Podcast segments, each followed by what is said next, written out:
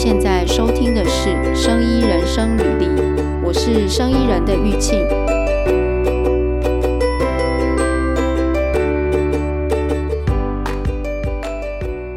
今天我觉得我们还可以再讲一下，就是我们在前面几集啊，嗯、有谈到好几个呃。在就是生技业的一些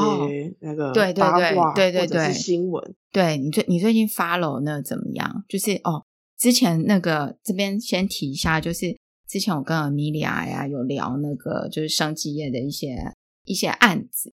就是有在有受大家关注的案子嘛。然后一个就是那个呃一滴血的那个故事，就是那个叫什么 Elizabeth Holmes 的。故事就是当年，诶，这个一滴血的故事应该大家知道吧？还是我们要稍微讲一下？这个是在、哎、呃第，他他本来是一个生医独角兽验检测协议的公司，等于说在美国是一个呃生医独角兽 Theranos 的故事。然后这个是在我跟 Amelia 在第二十九集有聊到这一个故事，然后后来就进入审判嘛。那另外一个之前有跟 Amelia 聊的是，在四十六集的时候，我们有讲一个呃，在瑞典发生的，就是一个意大利医生，他就是说他开发，宣称他开发了人造气管，然后给大家就是一些病人置换那个。不是不是大家，是大家听起来有点恐怖，就是某一些病人置换了人造气管，但是最后这些人就是呃没有没有好，然后有些人甚至就离开人世，然后他后来就有吹哨人，就是说他嗯当初可能有一些数据造假，然后整个流程有一些瑕疵，对不对？这样这两个嘛，哎、嗯，对，那后来他们怎么了？讲一下一滴血的这个、嗯、呃呃 Elizabeth Holmes，那他的那个官司哦，其实因为疫情的关系有延后开庭，嗯、可是去年就开庭了，然后在今年的一月，最终那个陪审团就是判他原本加州的检察官是对他起诉十一个罪名，然后他有四个罪名成立，嗯、四个罪名呢。呃，陪审团认为不成立，原因是因为那个罪名是关于说，呃，这个 Elizabeth 有没有骗当初接受这一些血液检查的病患，但是其实在这一个这个服务提供的流程当中，Elizabeth 或者是他的公司其实是没有直接跟当初接受那个协议检查的这一些人没有直接接触的，所以不能够说他有诈骗这一些人。所以这相关的四项罪名不成立。那有三项检察官提出来的罪名，呃，陪审团认为说他没有办法达成一致的这个决定，认为说 Elizabeth 有罪。但是在这个四项已经定罪的这个呃条款里面，他已经有很严重的刑罚，因为这个呃四条里面啊有最高的这个呃。牢狱的时间，就坐牢的时间，刑期可以达到二十年，那至少是可以罚二十五万美金，还不包含说他必须给的一些赔偿。所以，他其实是关于这一件事情在，在呃矽谷的生计的那个新创公司来讲，它确实有一个警惕性的作用，是告诉大家说，当然你在努力的去实践你想要的这个创业的呃目标的时候，同时也要想想看。做法，然后要很务实的，就是自己发展到哪里，然后才能够去扩展什么样子的业务。特别是它是跟健康照护有关系，那它可能会影响到，嗯，呃，医生的判断啊，然后病人的预后等等的时候，它绝对是有一个，呃，这个案子我觉得有一个启发性的意义啊。那这个大家很常讲到一滴血的这个女的 CEO、嗯、Elizabeth Holmes，那其实她还有另外一个。他那个时候的合伙人，他的，金主男友，他对这个人其实也是他的男友。嗯、那他的 Sunny Balwani，他呢一样也是被加州的法院起诉。那 Sunny Balwani 的这个呃庭审是在 Elizabeth Holmes 之后，也就是在今年的呃比较晚的时候开庭。那那个时候是今年一月的时候，Elizabeth 被那个宣判有罪。那在美国那边的这个法律的程序就是说，好，陪审团确定有罪之后呢，就会有那个量刑的一些准则，在加州这边，那呃，辩方、控方双方跟法官就会依照相关的量刑的准则，去最后提出一个最终的量刑，然后会有一个再再开一次庭审的听证。那他的庭审的听证呢，预计是在今年的十一月十八号，也就是过几天会、会要宣判哦。可是，在从今年一月到目前为止，差不多将近一年的时间里面，在定罪之后，呃，Elizabeth 她的律师已经提出好几次，就写了很长的那个呃呃这个文件去呈给法庭，说他们认为这一个呃庭审应该是无效的，这个判决无效，嗯、原因是因为他们认为说有一些证据没有出来啊，或者是对于那个呃。Elizabeth 的那个嗯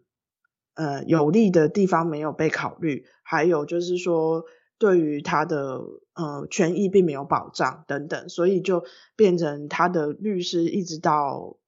今年一月判刑定罪之后，还是一直在法律上面做很多动作，然后慢一个一个被呃控方还有被法官驳回，所以才会确定说今年的十一月十八号。在 Elizabeth 那边已经没有其他的法律上面可行的途径了。呃，十一月十八号会宣判。那目前最新的是检察官那边是希望他有至少十五年的这个刑期，然后提出来的整个要求他赔偿的金额是呃亿的美金，亿的美金，是美金，嗯。嗯那怎么？那怎么？那真的很可怕哎！所以，所以罚钱很多钱，所以罚钱跟坐牢是不能够，就是不能用钱去抵坐牢吗？听起来是罚钱是罚钱，坐牢是坐牢。但是他如果在坐牢，他怎么罚钱？他怎么去赚钱来还？这个我觉得是另外一件事情啊，就是说他在实际上要判他坐多少时间的牢，跟怎么执行。这个在呃司法制度上面还有得吵。那另外一个就是说，你判他应该要罚多少钱？因为现在只是检察官求刑、嗯嗯、求处而已。那最后法官会怎么样？其实就像我刚刚讲的，他们有他们的那个 sentencing 的 guideline，就是量刑啊等等的那些。所以最后可能不是这样子了。最后定对，但是呃，在检察官求的这个部分，到底有多少可以真的拿得到？那为什么会有一个很天价的一个？那金额我记得有有八亿，然后到十五亿，中间谈了很多。原因是因为他的罪里罪行里面讲到的是，呃，他跟投资人诈骗，嗯，那他其实吸了非常多的钱。那些钱拿去哪了？呃，在庭审的过程当中，那个检察官有讲到说，他就是过着非常奢侈的生活，还有他一直有那个私人飞机。等等，对，哦，这也太夸张了。哎，他那个公司都还没有真的产品做出来，他就私人飞机坐来坐去的，在干嘛？就是说，私人飞机感觉是说你已经真的都做起来了，你才很有，你真的赚了很多钱，对不对？你才去坐私人飞机。后续还有一个就是我们刚刚讲到他的另外，当时候跟他一起在担任公司高层的 Sunny Balwani，嗯，对，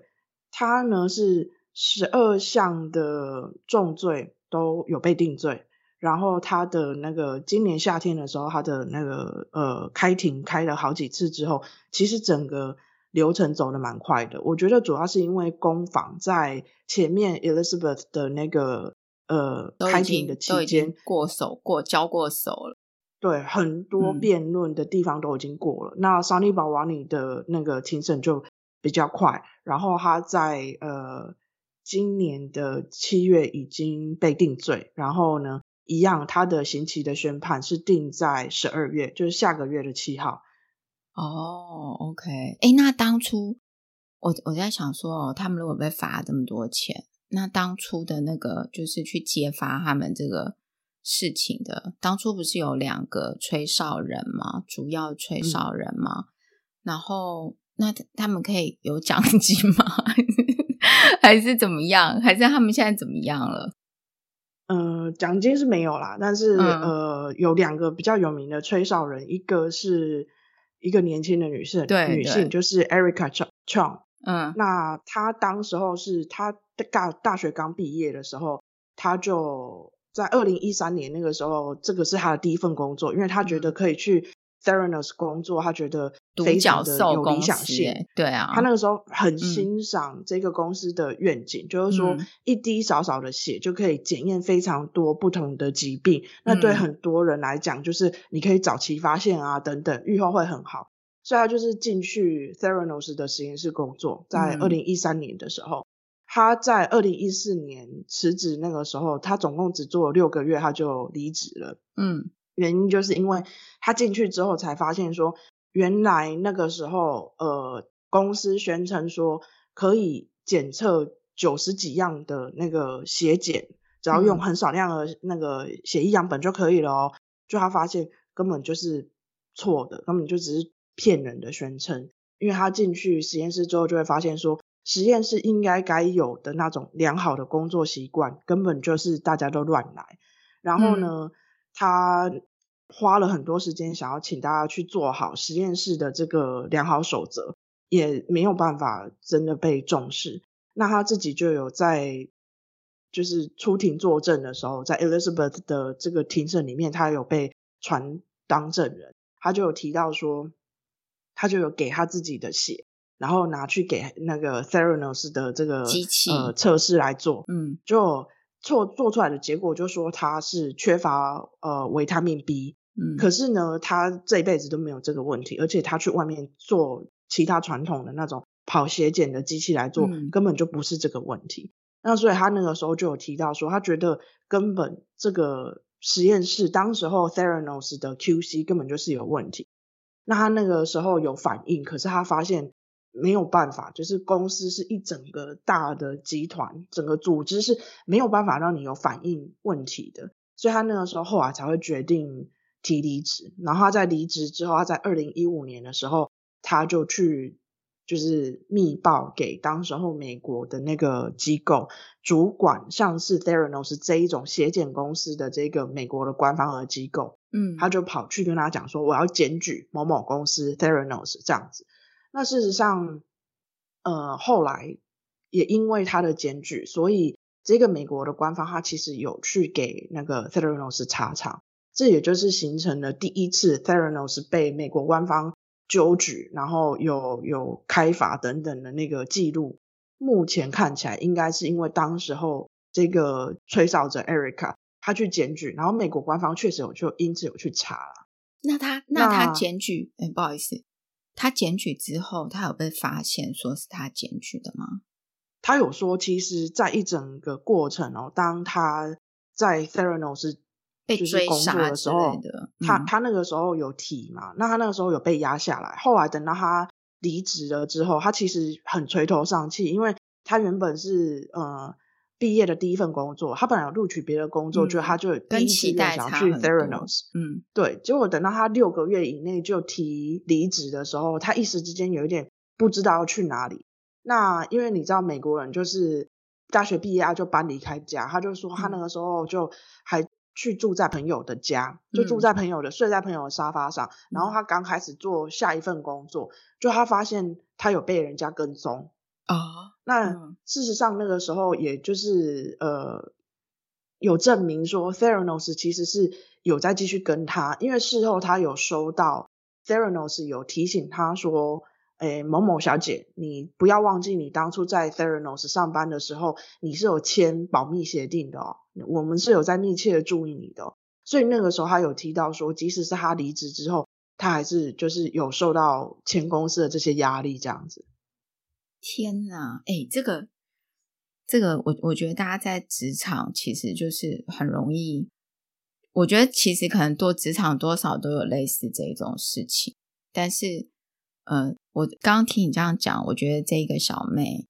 这个年轻人小妹大学毕业，她会离职之后，然后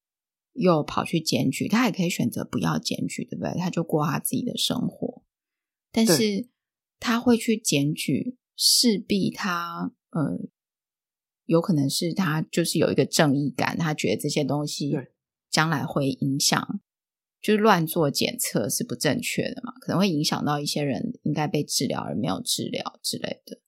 然后或者是没有病就被乱治疗了。嗯、他可能是有一种正义感，那有可能是他就是在里面他也不愉快，就是对，就是反正反正这件事情都出来，诶，那现在现在哦，就是说呃。这整件事情到现在，然后后来现在这个 Holmes 应该就是有罪嘛，只是刑期是多少还在等。那这个这个小妹现在过得怎么样？她她后来就去一个加速器工作，她在这个加速器在香港，所以其实她现在很多时候人在亚洲跟美国飞来飞去。哦、然后呢，他其实是一个很。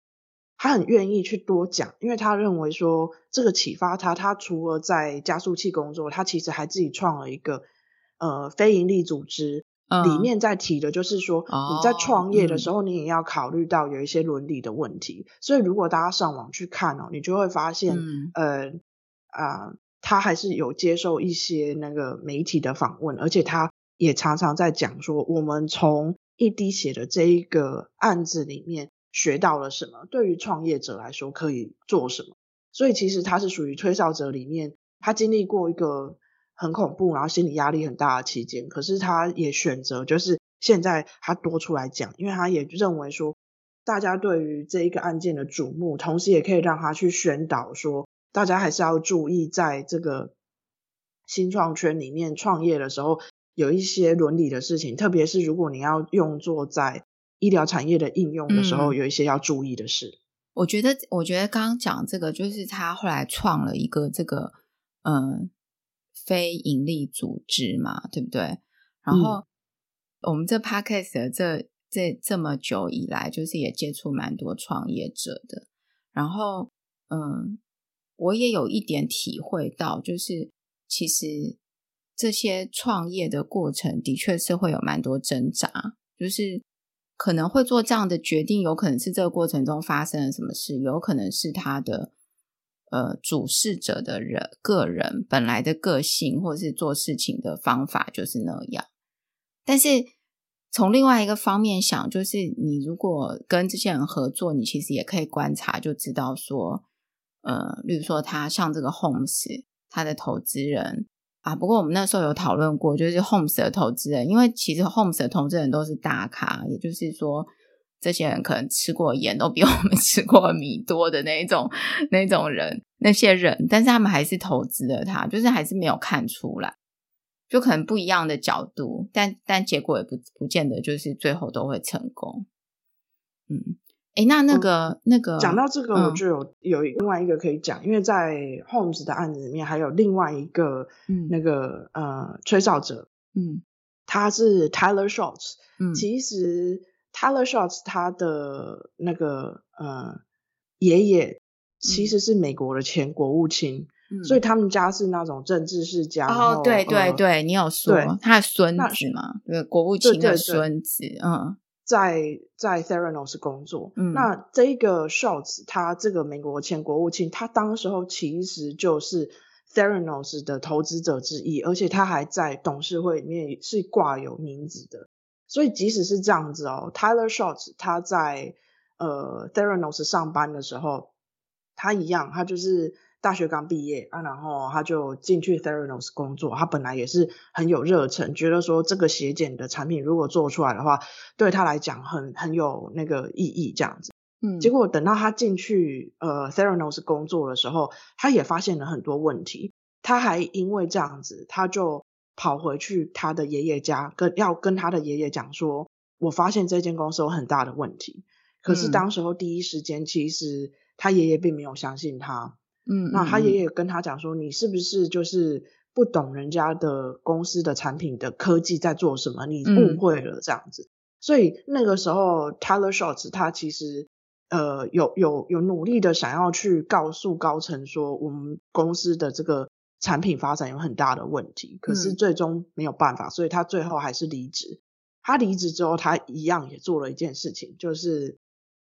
他并没有在加州，他是跟纽约州那边去通报说，呃，Theranos 这个血检啊，这个机器是有问题的这样子。嗯，那当时候刚好也因为揭发这一整个事情的那个呃《Wall Street Journal》的记者就是 John Carreyrou，嗯，他就是有留意到，所以他也就去联络 Tyler Shorts 这个吹哨者。所以这个时候其实就是挖这个案子的记者呢，找到了这个吹哨者，然后呢，幸好那个时候 Tyler Shorts 他也愿意去呃出面去谈。可是你如果问我说这中间有没有很可怕？明明这个年轻人他爷爷是以前美国前国务卿诶，然后跟那个另跟 Kissinger 都是很好的那个朋友诶，都是政界的那个大佬诶。结果呢，Tyler Shorts 他跟这个 Wall Street Journal 这个记者讲完话之后没有多久呢，果然他们家也是被被就是他被这个他也被跟踪。对，然后他有被征信社联络，oh. 而且其实 Theranos 当时候有请一个美国很有名的大律师出来，嗯、然后呢，那个时候这个大律师他还对，对，就还来 Shorts 的爷爷家去跟 Shorts 讲说，我们有在密切的注意你哦，你不要忘记你有签保密协定哦。所以那个时候 Shorts 其实也嗯压力很大，对啊，压力很大。然后 OK，那反正现在现在。他们过得很好吗？现在应该是听起来不错嘛，对不对？Tyler Shorts 他后来有去做一样是一间在做那个呃医疗器材的公司，那他现在也是做的不错。而且我觉得他们两个人其实都是属于吹哨者里面，并没有说职涯全毁啊，然后对对对，没有人要请他们啊，他们其实都是选择走出自己的路。而且当他们那个时候。呃，在 Theranos 发现问题，然后决定要离开的时候，他们其实只是二十二岁、二十三岁的年轻人，嗯，然后那个时候还被 Theranos 的律师团吓。那个时候，可是他们都很敢呢，没有没有，就是就是退缩，对不对？嗯，没有错，这个很不简单。但是，诶，但是那个就另外一个我们之前讲过的那个案子，就人造气管的那个那个案子，对。去吹哨意大利医生的是另外两位跟意大利医生共事的医生，对不对？对，这个意大利的医生他们是在呃瑞典的那个 Karolinska，嗯，那他是一个医学院兼有教学医院这样子。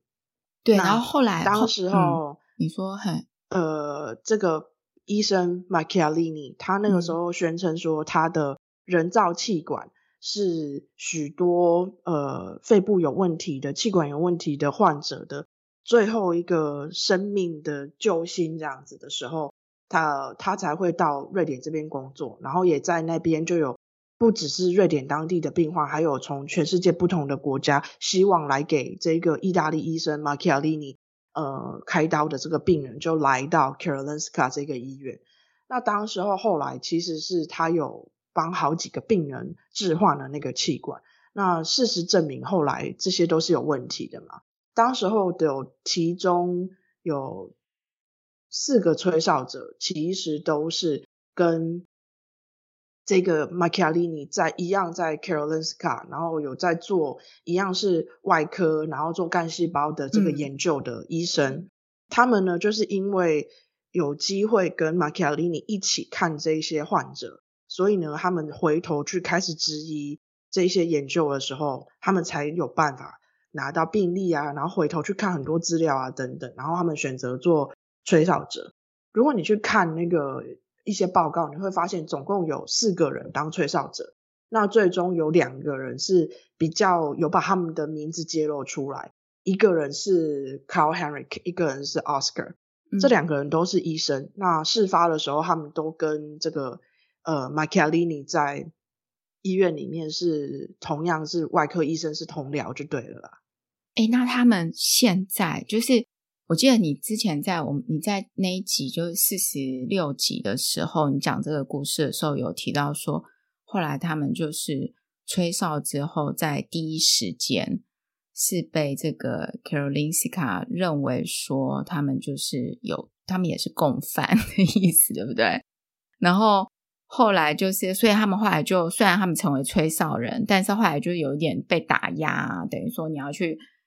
因为他们也是算是研究研究型的那种医生嘛，然后变成他要申请计划干嘛的都不太都不太行，对不对？后来，然后后来这两位也离开了。我觉得他们的经历会很辛苦，是因为他们第一时间出来吹哨的时候，嗯、当时候 Karolinska 就请了第三方的，就别的医生进来看。嗯、当时候呢，你就会发现不一样的医生给出来的那个判定有点不一样，是不一样的，对对。但是确实也有医生他有赞同这个吹哨者，认为说。当时候，Macchiarini 的那些处置呢，并不是对于病人是最好的，而且呢，他的那个人造气管是有问题的。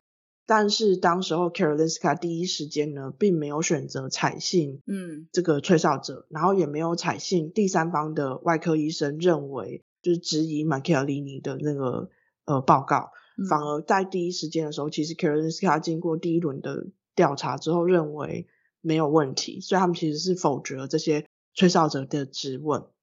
然后呢，呃，才会选择继续续聘那个这个意大利医生马基亚里尼，一是一直等到后来过没有多久，呃，瑞典的那个国家电视台做了一个纪录片，他去访问这一些接受这个外科手术的这一些患者，然后他也去访问了一些人。然后把把一些他们能够收集到的资料呈现出来。那个时候，当嗯纪录片问世的时候，有一些舆论的压力，让 Karolinska 又做了另外一次的调查。这个时候才选择比较偏向，就是同意吹哨者这边提出来的质疑，最终才会影响到那个好几篇论文变成要回收。原因是因为里面的资料造假，然后呢、嗯、也才。就是开除了 Macchiarini 这个医生，可是就像玉庆刚刚讲的，因为结果后来是 Karolinska 后续的调查报告认为，吹哨者等等的这几个人呢，当时候因为他们也是在这一整个给这一些病人的团队的里面的医生，所以呢，像 Carl Henrik 跟跟 Oscar 他们其实都被认为说是呃。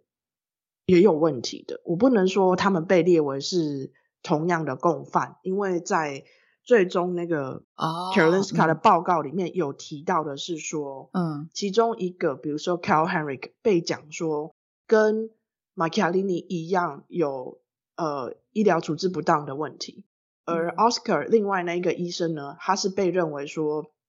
不能够说你是一样是 guilty，可是你也一样有问题。那这两个人，这两个医生呢，因为收到 Karolinska 后续的这一个调查报告，认为他们在呃整个学术伦理上，然后整个处置上也有问题的时候，就有影响到他们接下来，比如说像玉庆讲的，他们接下来要申请研究案，或者是他们接下来要做任何原本自己在工作上面的事情呢，都会被质疑。那当时候其实这几个医生呢，他们有提到说，他们认为。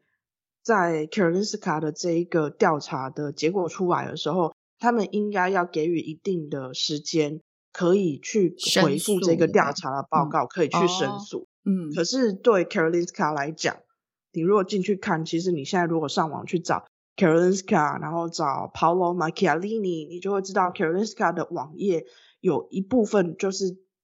公告所有他整个那个时间的序列，什么时候发生什么事，然后 Karolinska 做了什么调查，嗯、然后调查报告就上网这样。当时候其实呃，因为有造成 Karolinska 高层要辞职嘛，因为当时候大家觉得有人要下台负责、这个。对，那后来继任院长的这个人呢，他对于最终的调查报告，他要讲的是说，他们认为必须要很严正的。传达出一个讯息，就是说，今天如果在一个有问题的，就违反学术伦理的这个研究里面，担任吹哨者的人，并不表示他可以换得无罪。但是如果说吹哨者本身你的手是脏的，并不表示你现在突然间可以说我的手是干净的。但是对于这个呃两个吹哨者来讲，他认为说。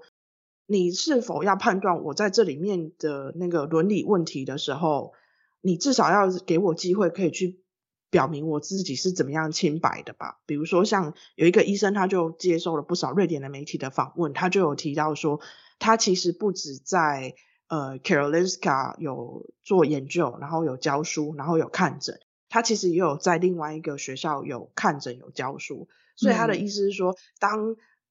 呃在案件里面的这个病患他正在被呃，Macchialini 做诊疗的时候，他那时候人根本就没有在那边。他认为这个是非常明显的，就是说他并没有在参与在这个医疗处置里面。为什么被判成跟 Macchialini 同样的情况，都是属于严重违反学术伦理？所以其实这中间你会发现有很多可以讨论的地方，嗯，但是对于这两个后面的吹哨者这几个医生来说，他们其实最终都是选择离开 Karolinska。那他们在其他的地方继续做研究，然后继续行医。可是对他们来讲，他们认为说，呃，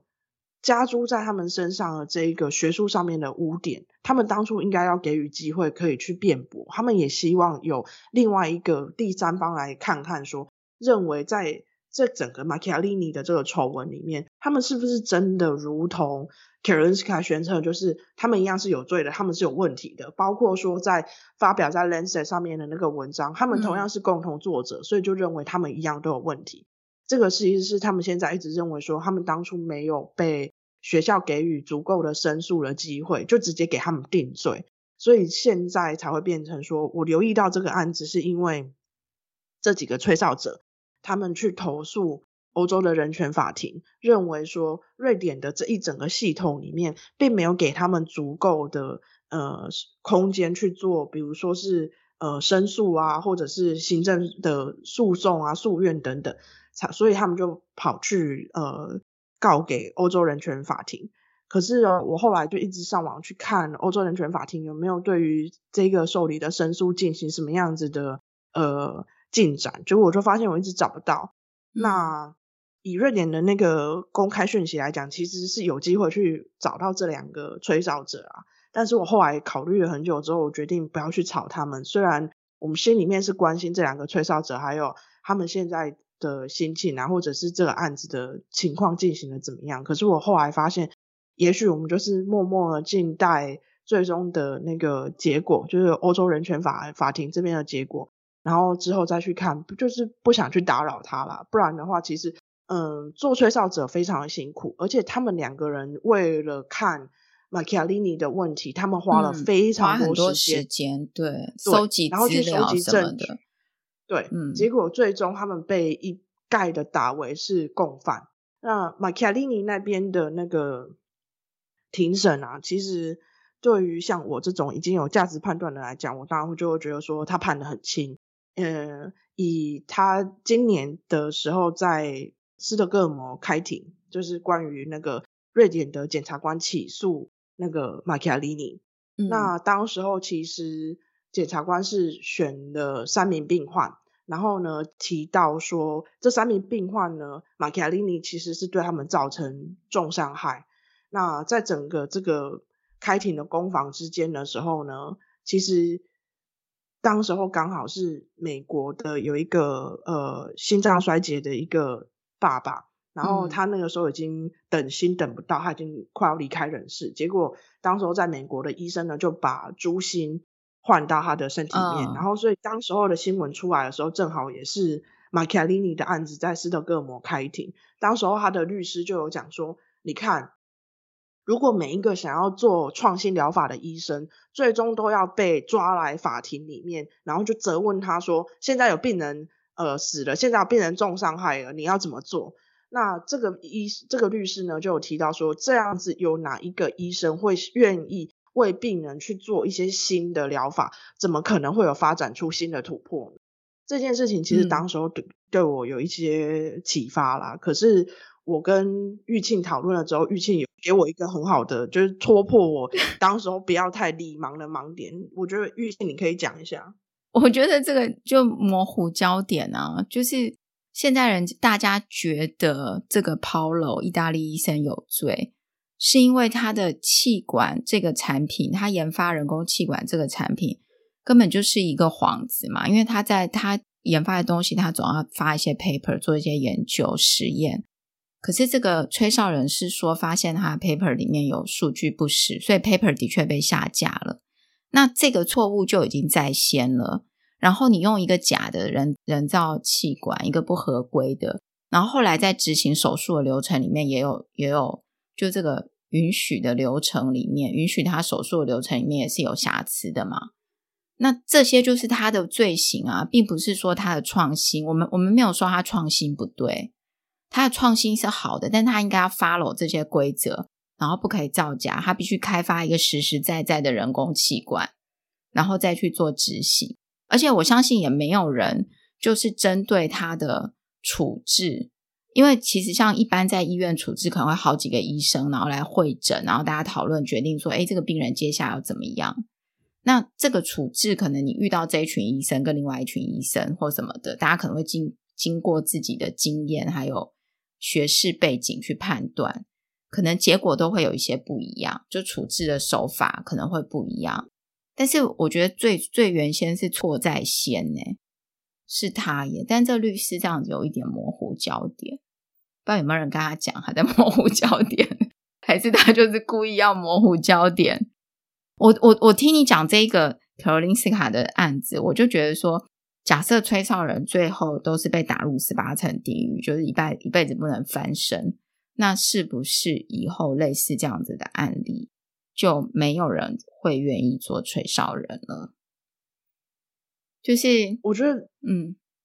这件事情也就是一开始为什么我会跟玉庆提的，因为其实就是我我一直很很想知道后来这个吹哨人怎么样。我我觉得后来我可以分享的是，瑞典在这件事情上面有学到一个教训啊，就是说他们在二零二零年的时候有通过一个法律，这个法律其实是成立一个国家型的。机构来调查任何这种学术研究上面的问题，oh, 也就是说他，他、嗯、他不会再让像当初吹哨者在 Karolinska 提出来的时候，那 Karolinska 就执行了调查，然后第一时间就说、oh, 应该要让第三方来调查了，就等于说外在的单位来调查。诶，这个不错，对。但是实际上就是说，担任吹哨者，他本身除了这个过程，你可能心里面很煎熬以外，啊、如果最终像我们现在看到说，那几个医生现在他们的原本在 Karolinska，他们都不愿意再继续工作下去，我觉得其实这些都会让人家觉得说非常不容易啊。所以这就是为什么吹哨者会在对对会在我们的那个呃。话题里面你会特别的记得，因为如果他们没有那个勇气出来承担那些额外的压力，许多事情可能就一直被盖在这个呃平静的毯子底下。但是的，因为他们愿意出面来讲，然后他们愿意接受那些外界的审视，所以其实不容易，真的不容易。对对，所以我我就一直在想说，如果真的有机会的话，我希望我可以看到呃。他们在投诉给欧洲人权法庭有一些进展，那我也希望说，除此之外，他们过可以过着平静的生活，因为这就是为什么我最终选择没有去烦他们，问他们那个法案的不不就是那个法庭的进度，就是因为我觉得说，或许对于吹哨者来讲，经历过那一些像是坐云霄飞车的这个心路历程之后，嗯、或许对他们来讲，最好就是平静的生活。哎，你是不是快要去开会了，对不对？没有错。对啊，好吧，米娜快去开会了。我只是在想说，我们今天讨论这个题目，我在想说，我们每一个人人生中有可能都会面临，你是不是会成为，就是说，你现在是不是要变成吹哨人的那种状况，对不对？下次也可以来讨论一下，你要怎么去，就是怎么会去评估，因为这真的好难哦。像我们现在看到这两群吹哨人的，然后世界知名的案子。最后的结果可能都不太一样，那但是中间都受了，这这两群人在中间这过程里面都受了很多的煎熬，没有错。好啊，我们今天就聊到这边，不然米娅要去开会了。那大家喜欢我们这样聊天吗？还是觉得我们太那个叫什么聊得天南 地北？因为一开始在讲那个环境的，我觉得环境的那个也可以聊很多，诶其实还有蛮多东西可以聊的。然后请了米娅帮我们观察一下，就是你那边那个好事多里面的有没有用塑胶盒子装那些面包，好吗？或是好啊，对，或者是那个寿司，嗯，那边不知道有没有寿司？台湾有卖那个塑胶盒子装寿司，反正帮我们看一下。瑞典人非常爱寿司，因为瑞典很很喜欢那个日本文化，哦、所以有空的时候我们再 OK 做一集来聊。Okay. 好啊，好，OK，好，那今天就聊到这边哦，谢谢大家收听，嗯、谢谢。